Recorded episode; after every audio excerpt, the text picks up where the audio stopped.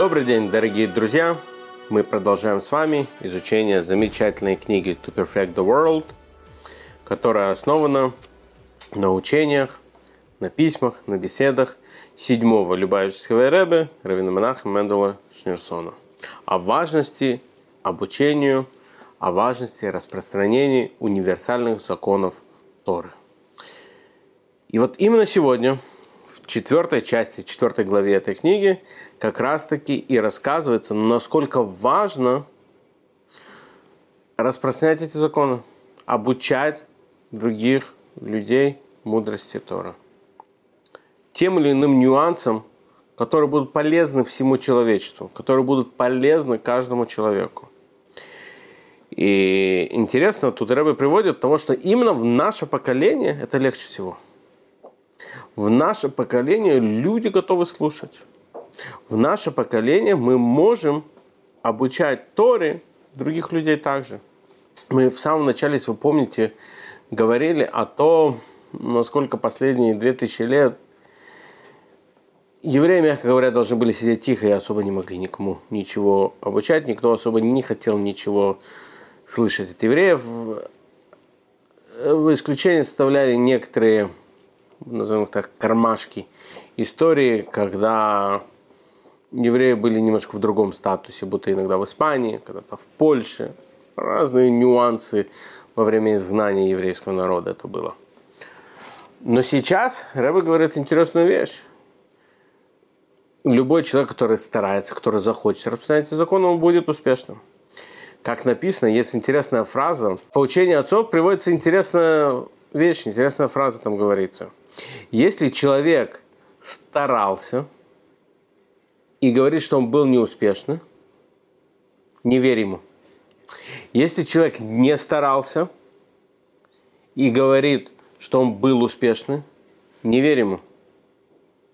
Если человек старался и достиг успеха, верь ему. Ягати умацать, то, что называется. Человек, который старается, он добивается успеха. Когда человек поистине, по-настоящему старается – трудится, он добьется успеха. Всевышний ему обязательно, обязательно поможет. И вот здесь Рэбе говорит ту же самую вещь. Когда человек старается распространять эти законы, старается обучать законы, старается обучать мудрости Торы других людей, он обязательно добьется успеха. Нету такой вещи, что человек старается, а все уходит на смарку. Такого не бывает. Написано, если вы помните, в предыдущих уроках мы говорили, что когда придет Машех, весь мир будет занят познанием Всевышнего, мудростью Всевышнего, знанием Всевышнего. И написано, что уже сейчас Всевышний создавает этот мир, хочет, чтобы создавая этот мир, хотел, чтобы знание Всевышним, знание Тора было по всему миру. В каждом уголке мира было знание о Всевышнем. Вопрос, почему именно знание? Не мудрость, не понимание, а именно знание. Алтеребе, первый Любавический Ребе, в книге Таня, кстати, на нашем канале есть целый раздел, посвященный книге Таня. Обязательно посмотрите, там очень интересные, очень познавательные видеоуроки найдете для себя. Так вот, Алтереба в книге Таня объясняет, что знания, почему именно они важны – поскольку человек, который что-то знает, его нельзя сбить с пути. Он не может сомневаться в этих вещах. Когда человек по-настоящему знает Тору, когда человек по-настоящему знает, что есть Всевышний в мире, его нелегко пошатнуть. Это как профессор, скажем, профессор математических наук. Когда он знает что-то, в своей области науки, когда он в этом разбирается, но то, что он реально знает ту или иную вещь, когда придет какой-то молодой студент или кто-то другой будет задавать ему вопросы, у него не появится сомнения по этому. Потому что он не просто интересуется чем-то, это не что-то интересное для него. Он знает в этом, он уверен в этом.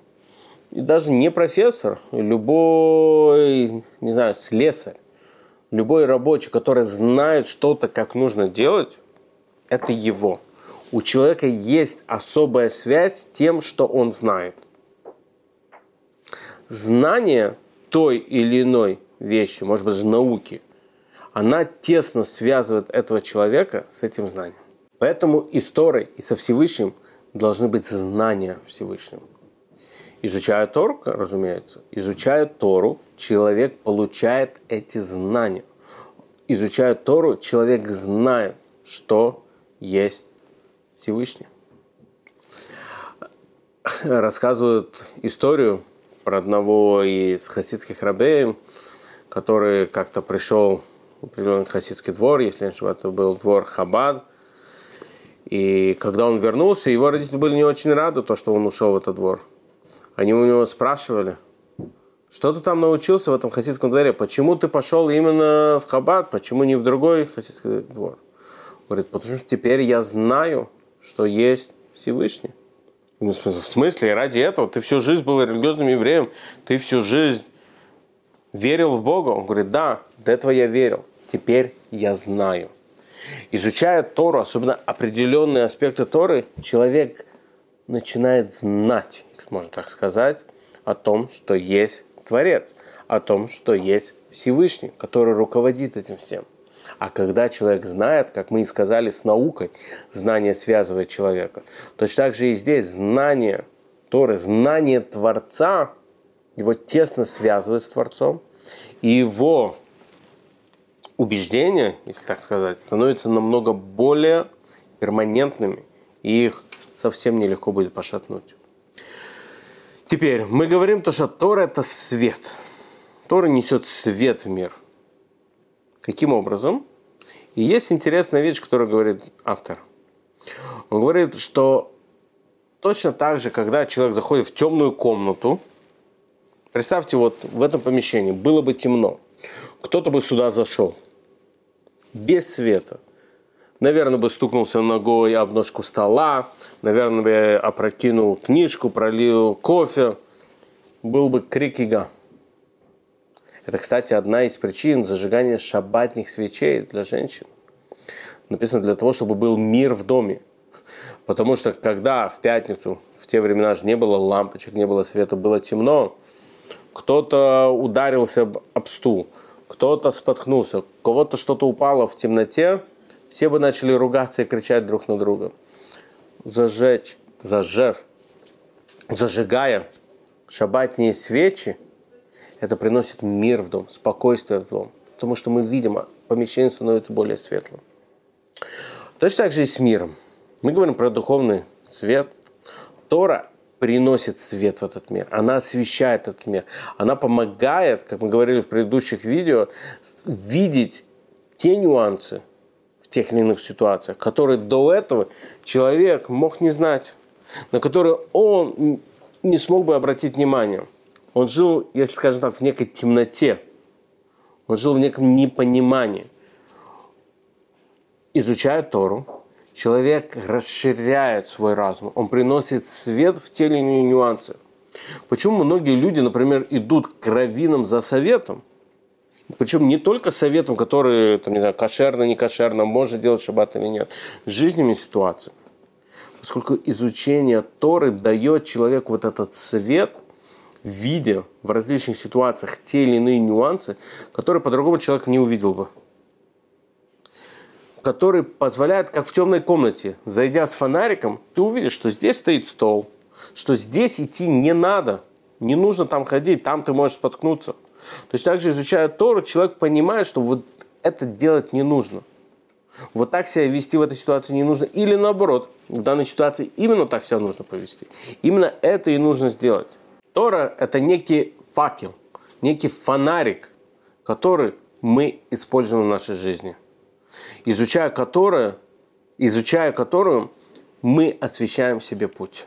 Более в нашем мире, когда, к сожалению, у большинства людей понятие, что такое хорошо, что такое плохо, размыто. Кто является здоровым человеком, кто является больным человеком, и это размыто многие вещи, которые до этого были неспорны, многие вещи, которые до этого были само собой разумеющимися, в наше поколение, к сожалению, эти грани стираются. То, что было вчера плохо, сегодня хорошо, и наоборот, то, что было вчера хорошо, сегодня плохо. Тора, она приводит этот баланс в мир. Она помогает сфокусировать понятие, что такое хорошо, что такое плохо, и держаться этого курса. И реально понимать, реально иметь основу этих понятий. Знать, на что обращать внимание, на что не обращать внимание. Знать, что правильно, что нет. Теперь человек, изучающий семь законов новых, скажем, изучающий Тору, есть один очень важный аспект тут. Когда человек, например, хочет соблюдать семь законов новых, то следует правильный путь действовать. Тот, который был принят еврейским народом при даровании Торы. Что это было? Когда Всевышний предложил Тору на горе Синай, что ответил народ? Насе бенишма. Мы будем делать, и мы будем слушать. В чем, в чем уникальность этих слов? Это следующая вещь. Очень часто в нашей жизни мы говорим, я не готов что-то сделать, пока это не пойму. Как только я полностью разберусь во всех этих вопросах, тогда я начну это делать.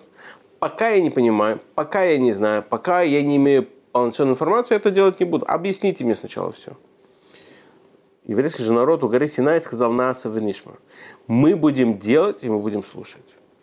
Сначала то, что сказал нам Всевышний, мы будем делать. Мы будем все это соблюдать. Мы будем следовать всем этим законам, всем нюансам.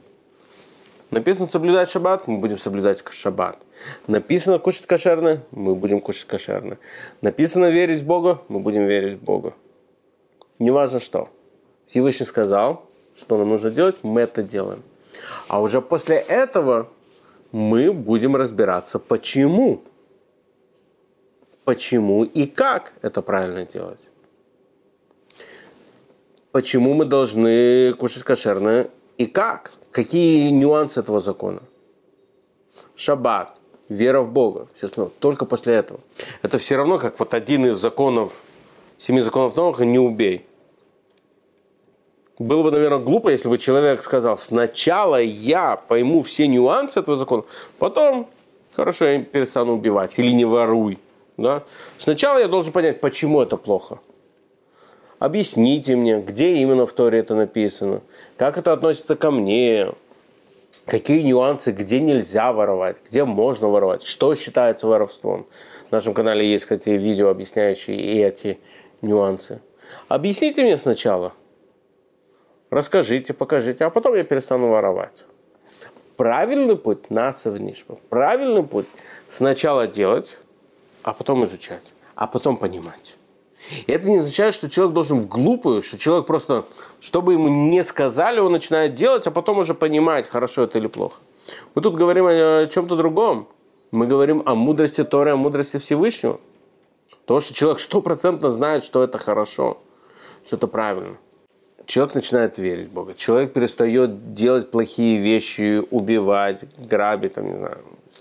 Он это перестает делать. А потом, как мы говорили в предыдущих видео, он изучает различные аспекты, он пытается углубиться в этой мудрости, почему, как это относится к нему, в разные ситуации, разные нюансы. Это уже второй шаг. Сначала нужно делать. Сначала нужно начать делать. Или не делать те или иные вещи.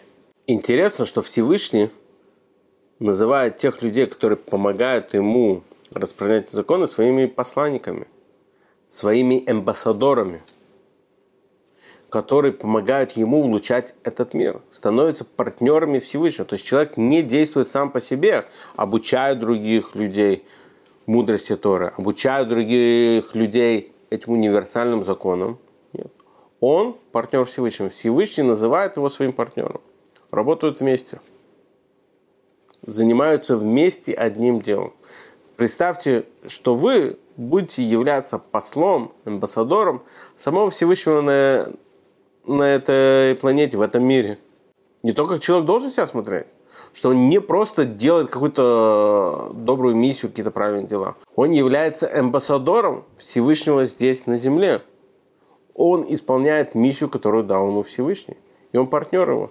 Рамбам, Маймонит, упоминали не раз уже о нем, Он описывает в книге, как правильно нужно приносить карбоны, жертвоприношения, которые приносили в Иерусалимский храм. И он также там упоминает, как правильно должны приносить эти жертвоприношения народы мира. Как они, какие есть нюансы, эти законы. Почитайте на досуге, уверен, будет вам очень интересно, какие есть в этом нюансы. Но с другой стороны, что мы тут видим?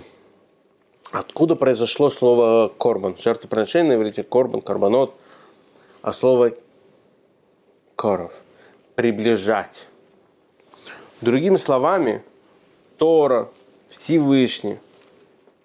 У еврейского народа нет какой-то монополии на это. Это принадлежит всему человечеству. Точно так же, как в храме, да, представитель любого народа мог приносить жертвоприношения. Точно так же и сейчас, изучая их. Но что интересно, как мы сказали, карбонец от слова коров, приближать принося эти жертвоприношения, которые были в храме, которые там законы, кто, как, сколько, когда и что должен был приносить, это приближало человека ко Всевышнему. Соответственно, и здесь, изучая Тору, следуя путем Всевышнего, любой человек может приближаться ко Всевышнему. Но нужно помнить одну вещь. Приближаться, это не значит, что человек сейчас не связан с ним. Каждый человек имеет связь со Всевышним мы просто можем быть еще ближе, еще ближе, еще ближе ко Всевышнему. Больше чувствовать Его, больше знать о Нем, больше понимать, что Он хочет от нас и как мы можем служить Ему еще лучше. Этот человек достигает благодаря изучению Торы, благодаря изучению тех аспектов, которые релевантны к Нему, те заповеди, которые связаны с Ним, попытаться их понять, изучить. И очень важно отвечать на вопросы, которые возникают у людей. Это безумно, безумно важно. Еврейский народ, наверное, даже знаменит своими вопросами. Да? Как говорится, что евреи отвечают вопросом на вопрос. Всегда есть что спросить. Но иудаизм очень-очень приветствует вопросы. Может быть, как-то уже упоминали, что в еврейских семьях – Часто, когда ребенок возвращался из школы, у него не спрашивали, что ты сегодня выучил, а спрашивали, какой вопрос ты сегодня задал. С другими словами, когда человек задает вопрос, ему это интересно. Хороший учитель никогда не скажет, что за глупый вопрос ты не задаешь. Сколько можешь задавать вопросов?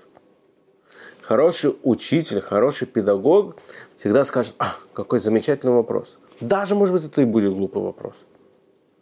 Даже, может быть, это и будет не такой интересный и, может быть, само собой разумеющийся вопрос. Но этот вопрос есть у этого человека, и на него нужно отвечать. Как говорят, рассказывают историю про одного равина, когда он давал урок, когда он давал какую-то лекцию своим ученикам, если я не ошибаюсь, это был Майрал из Праги, он давал лекцию своим ученикам. И в этот момент заходит какая-то женщина с вопросом какие-то, спрашивая у него про курицу, кошерная это курица или нет. Все ученики знали ответ. Ответ был очевиден. Но Равин берет эту курицу и говорит, вау, какой замечательный вопрос. Надо поискать ответ на этот вопрос. Я не уверен, то, что я смогу дать прямо сейчас правильный ответ. Он уходит себе в кабинет, начинает одну книжку, вторую, изучает. Проходит полчаса, он выходит. Говорит женщина, да, курица кошерна. Она благодарит его и уходит. Все очень говорят, что это было. Каждый из нас знает, что это курица кошерная изначально. У нас ни у кого не было ни вопросов, ни сомнений. Это же так легко. Это основы, которые любой раввин знает. А уж точно вы, такой великий. Говорит, ты понимаешь, часто человеку нужно отвечать на вопрос. Что имеется в виду отвечать на вопрос? Если, наверное, правильно даже сказать, ответить не на вопрос, а ответить человеку. Говорит, если бы я ей сказал, этой женщине, что, конечно, ну кошерно, что за вопрос, что за глупости? Да, кошерно. В следующий раз, когда реально был бы вопрос, она, бы ко мне, она ко мне не придет. Она будет, что я с этой глупостью пойду к равину? Тут же, когда я показал, что твой вопрос очень важен – что реально есть о чем спрашивать в следующий раз, когда у нее возникнет вопрос. В следующий раз курица может быть не кошерная. Она все равно придет, и она спросит, она задаст этот вопрос. Очень важно отвечать именно человеку. Весь Талмуд, да, одна из центральных книг в иудаизме, это вопросы и ответы, вопросы и ответы, вопросы и ответы. Все подается вопросом, все обсуждается. Тфилин, кто сказал, что он должен быть черным, кто сказал, что он должен быть квадратным. На все всегда задаются вопросы. Рассказывают, что в Талмуде приводится пример того, что Равьоси, к нему какая-то знатная римская женщина всегда приходила с вопросами. Задавала уйму вопросов ему. И он никогда ей не ответил, я не знаю, или отстань от меня, или посмотри там-то, или давай какие-то ну, не глупые, но давай какие-то простые ответы. Нет, он ей всегда отвечал полноценно на каждый из вопросов, неважно, какой у него был вопрос. Потому что он понимал, что это кидуш Ашем. Это прославление имени Всевышнего. Показывая, что А, твои вопросы важны, значит, ты как, как человек не важен. А во-вторых, то, что в Торе человек может найти любые ответы. Но любой вопрос, который у него есть, можно найти ответ в Торе. Поэтому, когда мы говорим о важности распространения этих универсальных законов, тут важно не только обучать, но важно и отвечать на вопросы. Не важно нести только свою лепту, то, что ты хочешь передать, а важно и отвечать на вопросы, даже те вопросы, которые ставят под сомнение то, что ты только что говорил. И это возвращается к предыдущему вещи, когда мы говорим, что нужно знать Бога. Нужно знать о Всевышнем. Если человек что-то знает, ни один вопрос не, не собьет его с рельсов, не сбьет его с ног, не поставит под сомнение все, что он знает. Если человек знает, уверен в той мудрости, которую он несет, то он будет только приветствовать эти вопросы, поскольку они помогут студенту, ученику понять эту вещь еще лучше, понять ее с ракурса этого ученика, ту или иную мудрость. Поэтому, когда приходят люди с вопросами о Торе, о семи законах Ноха, человек должен спокойно, внятно отвечать на эти вопросы. Иногда он может не знать ответа. Это тоже нормально сказать, что я не знаю. Тогда направь это к человеку, который больше разбирается в этих вопросах. Или поищи ответ, постарайся найти ответ на этот вопрос. Но нельзя игнорировать вопросы, которые возникают у человека будто связанных с этими законами, нюансами. Будто даже родитель, к которому приходит ребенок с вопросом. Если родитель каждый раз будет игнорировать, да, что ты мне задаешь? Да, ну, когда родителю 25, 30, 35 лет, и ребенок 3-4 лет не задает ему вопросы, то родители иногда могут сказать, что за глупые вопросы. Но для этого ребенка сейчас этот вопрос реально важен. Покажи ребенку, что для тебя он важен. Даже не вопрос, даже может быть это какой-то глупый вопрос. Но скажи ребенку что-то замечательный вопрос. Чтобы в следующий раз он пришел к тебе с этим вопросом, а не к Гуглу или еще непонятно кому с этим вопросом он пришел. Поэтому, друзья мои, сегодня мы с вами обсудили важность обучения Торе, важность несения, распространения этой мудрости всему человечеству, быть готовыми делиться этой мудростью, быть готовыми распространять эту мудрость. Каждый на своем уровне, каждый по своим возможностям. Если у вас остались вопросы, мы будем рады на них ответить. Обязательно пишите их в комментариях. Мы будем очень рады на них ответить или найти ответы на них. Хорошего дня!